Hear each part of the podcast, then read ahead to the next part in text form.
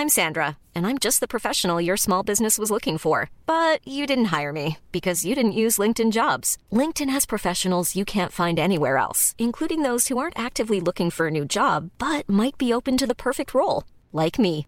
In a given month, over 70% of LinkedIn users don't visit other leading job sites. So if you're not looking on LinkedIn, you'll miss out on great candidates like Sandra. Start hiring professionals like a professional. Post your free job on linkedin.com/people today. Bienvenue sur Influence Factory, le nouveau podcast du marketing d'influence. Aujourd'hui, je partage avec vous la deuxième partie de l'épisode 5 avec Thomas de l'agence Bolt Influence. Dans cette partie qui s'annonce encore très riche, nous discutons de l'intérêt pour les marques à se lancer sur les plateformes TikTok et Twitch avec des exemples réussis comme Merci Andy sur TikTok ou encore Xiaomi sur Twitch. Dans un autre registre de campagne, Thomas nous dévoile un exemple d'influence marketing développé sur Pinterest avec le laboratoire Arco Pharma qui a généré plus d'un million de vues. Enfin, comme dans chaque épisode maintenant, je propose à mes invités de partager leurs pistes de tendance et les réponses de Thomas sont très perspicaces. Rejoignez la communauté du podcast Influence Factory en vous abonnant à la newsletter pour profiter des bons plans dédiés aux auditeurs du podcast.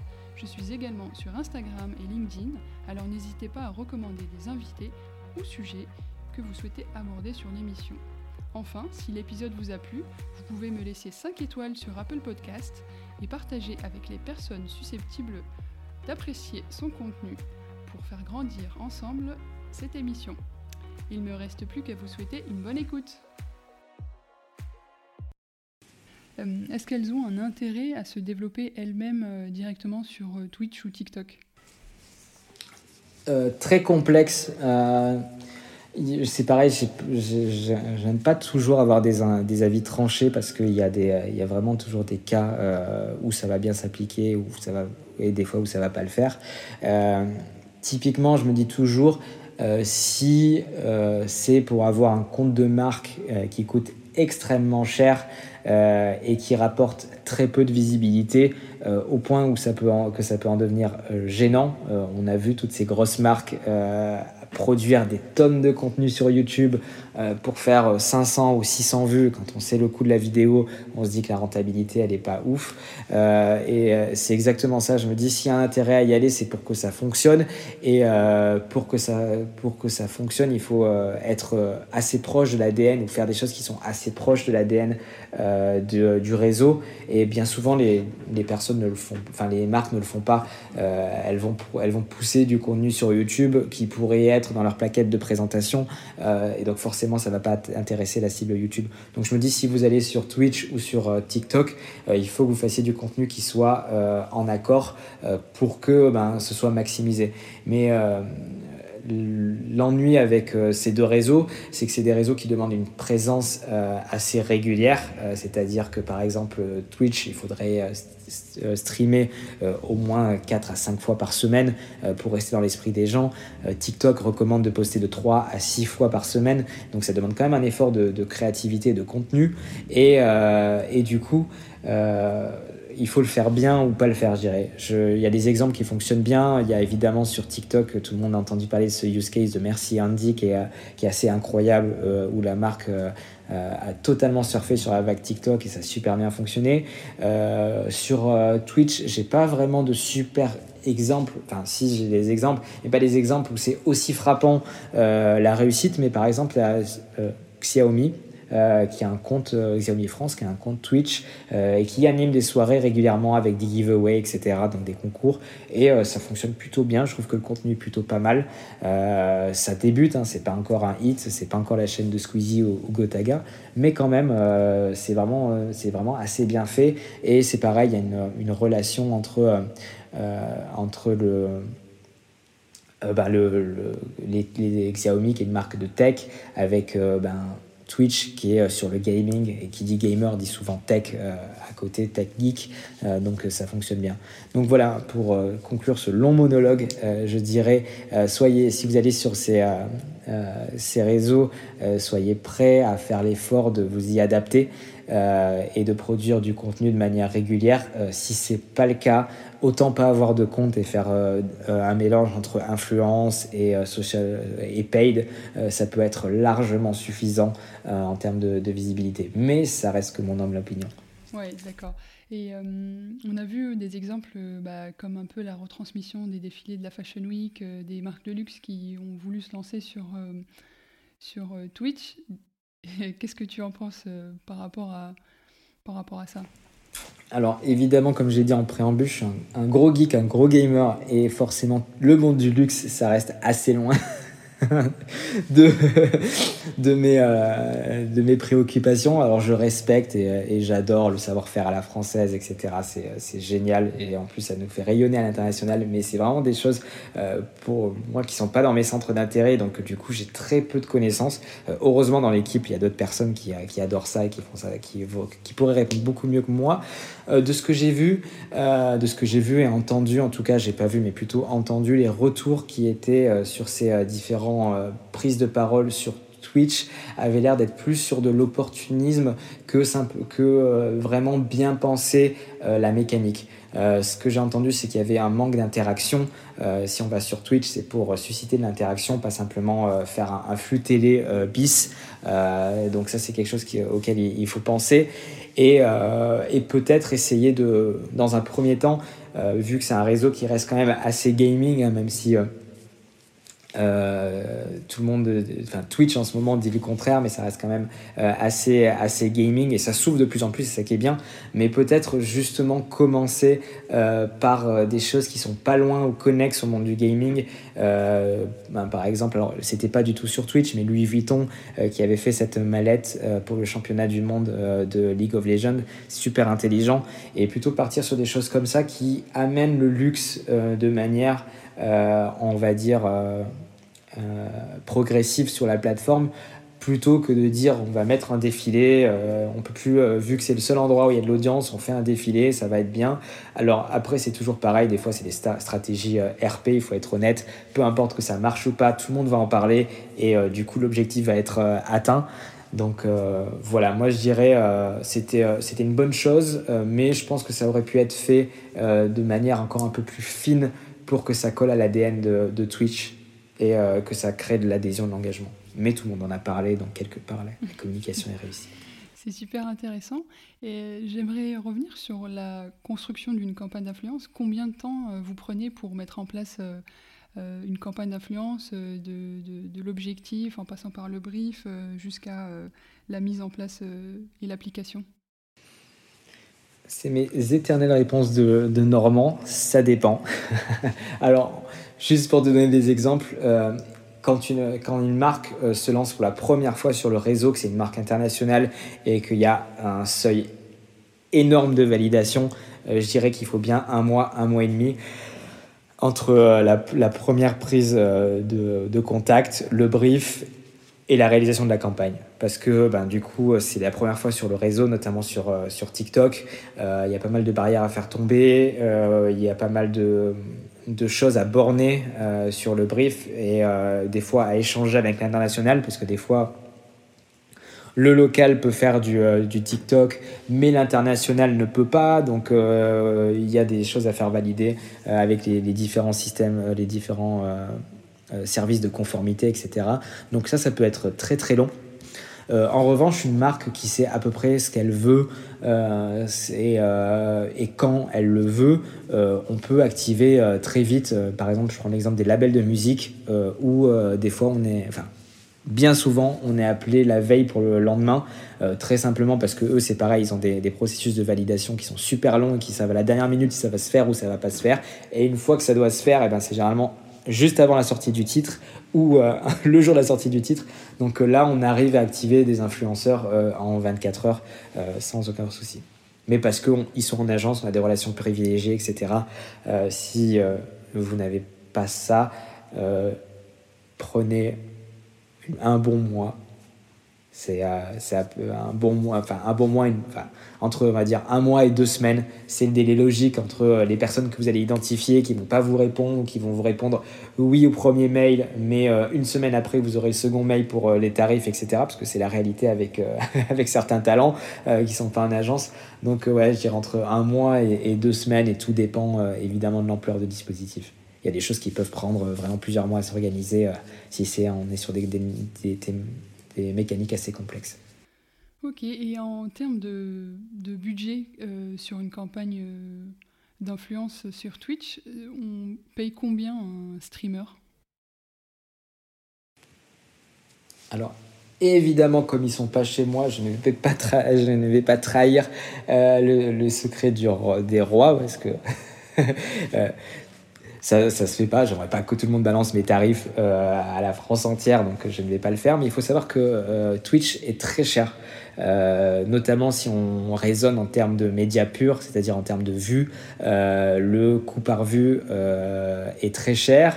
Alors il y a certaines agences qui sont très malines et qui calculent alors c'est au quart d'heure euh, de télévision. Alors c'est vraiment pas des, KPI que je maîtrise, qui maîtrise les, les, KPI de la télévision, mais qui ramènent ça en fait euh, à l'audience moyenne euh, qu'il peut y avoir sur, sur une chaîne télé ou sur une chaîne de, la TNT par exemple. Alors c'est valable uniquement quand on a des très gros streamers, évidemment, qui sont capables de mettre, de rassembler 30 ou 40 000 personnes en simultané, ce qui n'est pas le cas de tout le monde.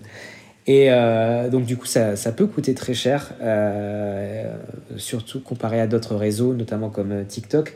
Mais par contre, l'impact est totalement différent. Et c'est ce que je dis toujours. D'une part, l'impact, il est plus fort sur les communautés, puisque le temps moyen passé par un utilisateur sur, sur Twitch en 2019 était d'une heure et demie. Donc c'est quand même des gens qui restent assez longtemps. Généralement, ils suivent un ou deux streamers. Donc, enfin certains plus, mais en général, quand ils tombent sur le programme d'un streamer, ils vont y rester euh, plusieurs dizaines de minutes. Donc on a quand même une exposition qui est, assez longue et euh, du coup qui est beaucoup plus quali. Euh, mais voilà, il ne faut pas avoir peur quand euh, quand vous allez sur Twitch euh, des, euh, des, gros budgets parce que ben, c'est très concurrentiel, c'est du live, donc voilà, quand ils, quand ils occupent une, cage, une page de live, eh ben, ils ne peuvent pas faire autre chose et c'est souvent plusieurs heures et surtout ils ont il y a un historique des tarifs qui, est, qui a été créé aussi par le monde des jeux vidéo, parce qu'à la base c'est du gaming, et, euh, du coup, l'impact que peut avoir euh, ces streamers euh, sur les ventes est assez énorme. ils peuvent vraiment, alors beaucoup diront oui, mais pas toujours, mais dans certains cas, ils peuvent vraiment contribuer au succès d'un jeu quand on sait que c'est la première industrie culturelle euh, en France devant la musique et le cinéma et qu'on parle de plusieurs millions, euh, voire dizaines de millions d'euros, euh, ben, on, sait à quel point c'est important. Et donc du coup, par exemple, à la période de Noël où il y a... une vingtaine de jeux et on va dire 10 gros hits qui sortent en même temps et que les streamers ne peuvent pas tous les, tous les faire, et ben les gens chers augmentent et c'est comme ça que du coup historiquement les tarifs sont assez hauts. Oui, je comprends. Et, est-ce que tu peux nous donner un peu euh, euh, un exemple de bon profil euh, de streamer sur un peu basé sur bah, la créativité et l'entertainment du, streamer, mais aussi des, KPI qui, seraient intéressants auxquels on fait attention, en tout cas à la sélection des streamers?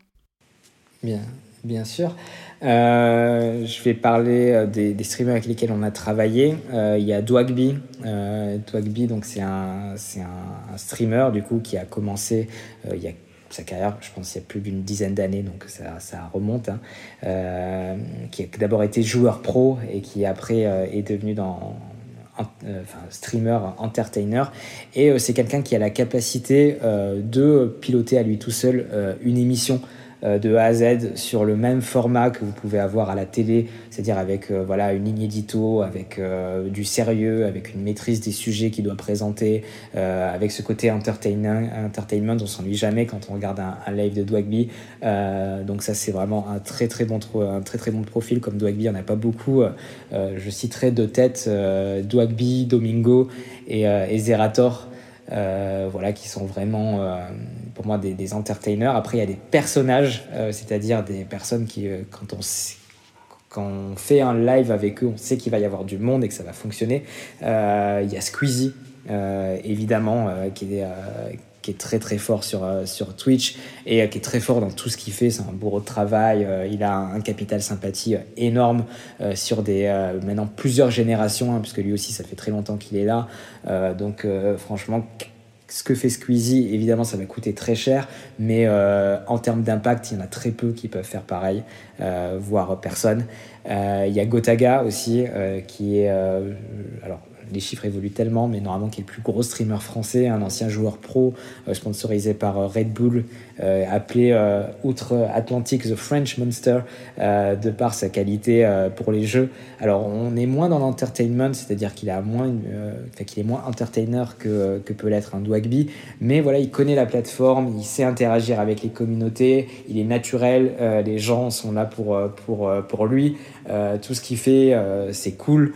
Donc voilà, une très bonne euh, très belle personnalité également. Voilà pour ma petite sélection. Euh, c'est certainement pas les moins chers sur le marché, mais c'est la qualité. Euh, J'en viens à la question est-ce que la micro-influence existe sur TikTok, Twitch? Alors sur TikTok, elle commence à arriver, mais elle est, elle est relative. Hein. Qu'est-ce qu'on appelle micro-influence sur TikTok? Ça veut dire quelqu'un qui a moins de 100 000, ce qui est énorme hein, comparé aux autres réseaux. Mais je vois de plus en plus de, DNVB se lancer sur, sur de la micro-influence sur TikTok. Sur Twitch, beaucoup moins, euh, parce que euh, très rapidement, euh, bah, on arrive sur des petites communautés, donc des gens qui vont avoir 100 ou 200 personnes en live, et qui malgré tout, parce que bah, ils ont pas quand même des opérations gaming où ils transforment très bien, et donc ça reste quand même un peu cher. donc voilà, il y a un coup, enfin un coup, il y a un un espèce de développement sur la micro-influence sur ces, euh, sur ces deux réseaux. Mais euh, aujourd'hui, la macro-influence est tellement, euh, on va dire, ils sont pas encore noyés comme on peut l'être les, les macro-influenceurs sur YouTube ou sur, ou sur Instagram, que mieux vaut y aller peut-être par la macro-influence pour avoir de la visibilité, de l'impact et, et, et peut-être regarder la micro-influence dans un second temps. Parfait. Euh, on a beaucoup parlé de TikTok et Twitch. Tu m'avais dit en intro que tu faisais aussi des campagnes d'influence sur Pinterest. Alors j'ai rarement vu ça. Est-ce que tu peux un Bien sûr. Euh, alors j'ai eu les derniers chiffres euh, de Pinterest récemment, mais évidemment je les ai oubliés. Mais si je me trompe pas, je crois que Pinterest représente 17 millions d'utilisateurs en France. du coup, c'est énorme. c'est au-dessus de TikTok. C'est comparable avec, avec Snapchat, je crois, ou du moins pas trop, trop, trop loin. Euh, c'est une, euh, euh, un réseau particulier parce que c'est un réseau très féminin. c'est un réseau qui est, qui est où l'âge moyen, je crois que c'est 27-45.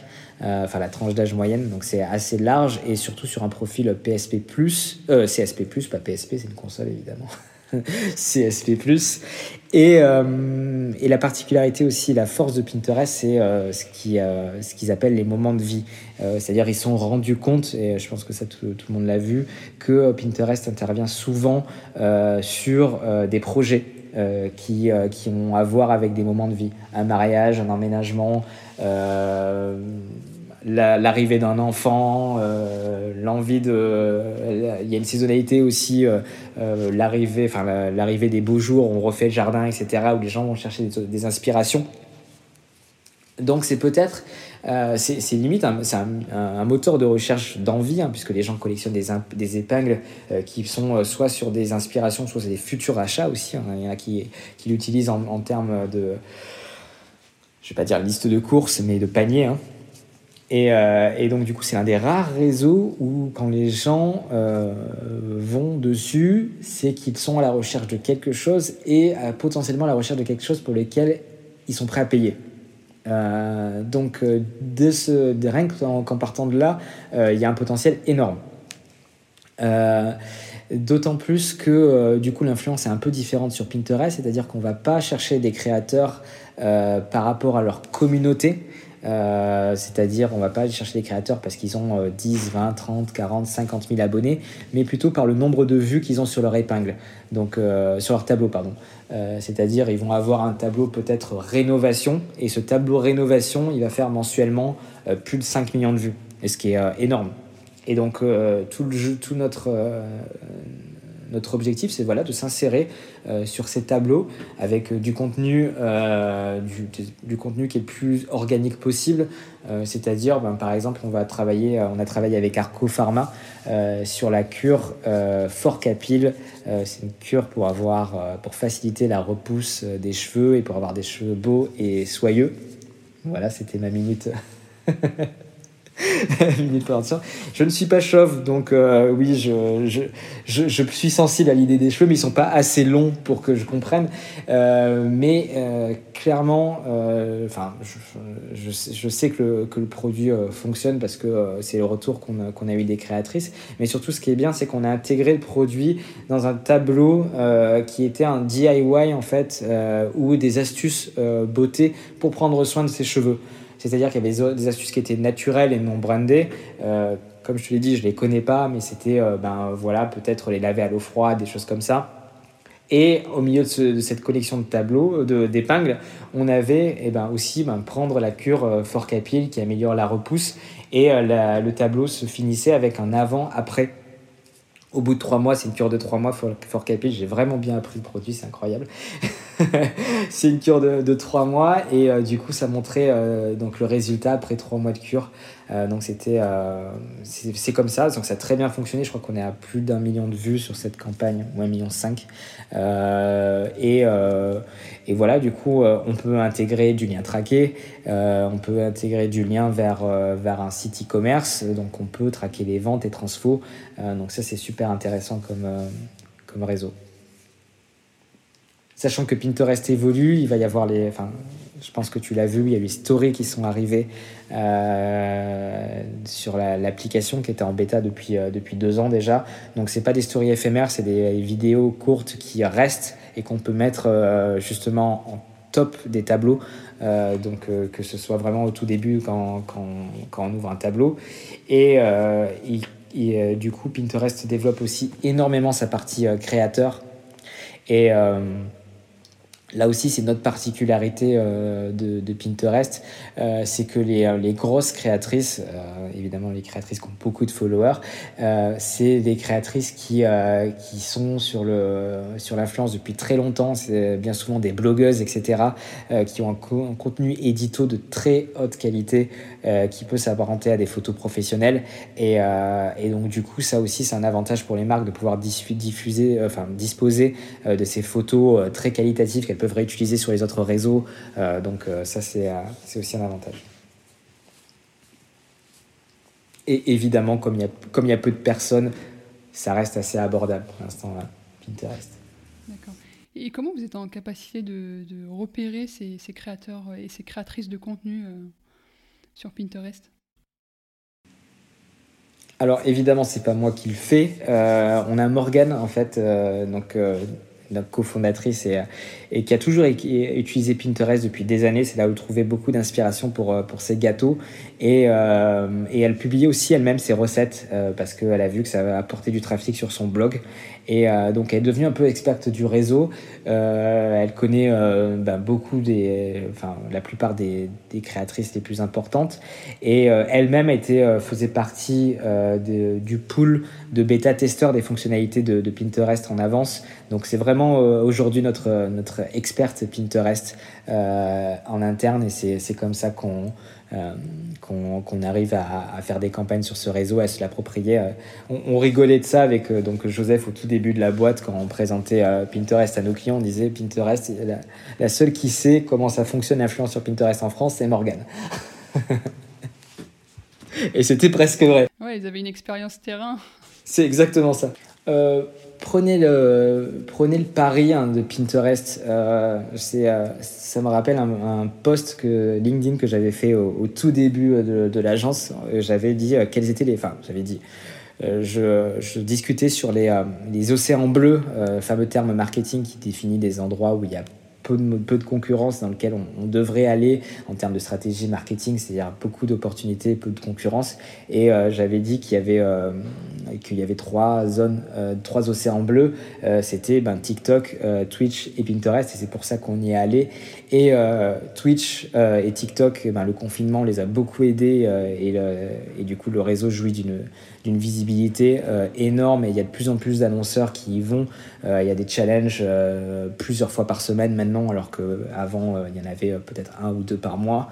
donc c'est pas encore saturé, mais ça, ça commence. là où il y a une carte à jouer, si votre cible et votre produit, eh ben, il, est, il est compatible, c'est vraiment Pinterest. C'est une voie de développement vraiment énorme dans les prochains mois, semaines, années, je sais pas. c'est super, tu me permets de, de rebondir euh, sur euh, bah, les pistes de tendance, tes pistes de tendance euh, pour le futur de l'influence alors, je crois beaucoup au live. Ça fait des années que tout le monde en parle, du live, le live à venir, etc. Mais je pense qu'il a fallu le confinement pour qu'on se rende compte de la puissance que les gens s'intéressent notamment à Twitch. Donc euh, je pense que aujourd'hui on est vraiment à la recherche d'authenticité euh, et on le voit hein, avec tous ces sujets de société qui sortent autour euh, ben, de la fin des stéréotypes, de l'acceptation et on va vraiment vers quelque chose de plus en plus authentique. Et l'authenticité elle se trouve sur Twitch quand on reste 10 heures par jour avec sa, communauté, et ben on, est authentique et, et du coup je pense que c'est que, le live va prendre une, une partie euh, prépondérante de l'influence dans les, dans les prochaines années et que ben, les marques devraient euh, y songer euh, à s'en emparer, pareil, de manière, on va dire, la plus fine possible. Hein. donc je crois beaucoup au live et évidemment à Pinterest et TikTok et Twitch. Je pense que c'est que c'est vraiment des réseaux où il y a encore beaucoup à faire.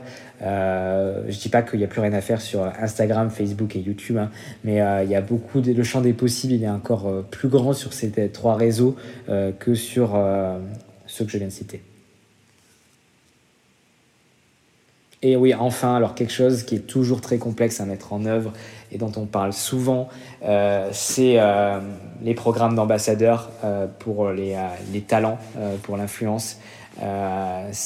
Euh, nous, on le voit quand on fait des, campagnes avec euh, des marques que les talents adorent. Il euh, n'y a, rien de plus réussi qu'une campagne où on a un talent qui, qui adhère au projet, qui y croit, qui est fan de la marque et qui a envie de s'engager.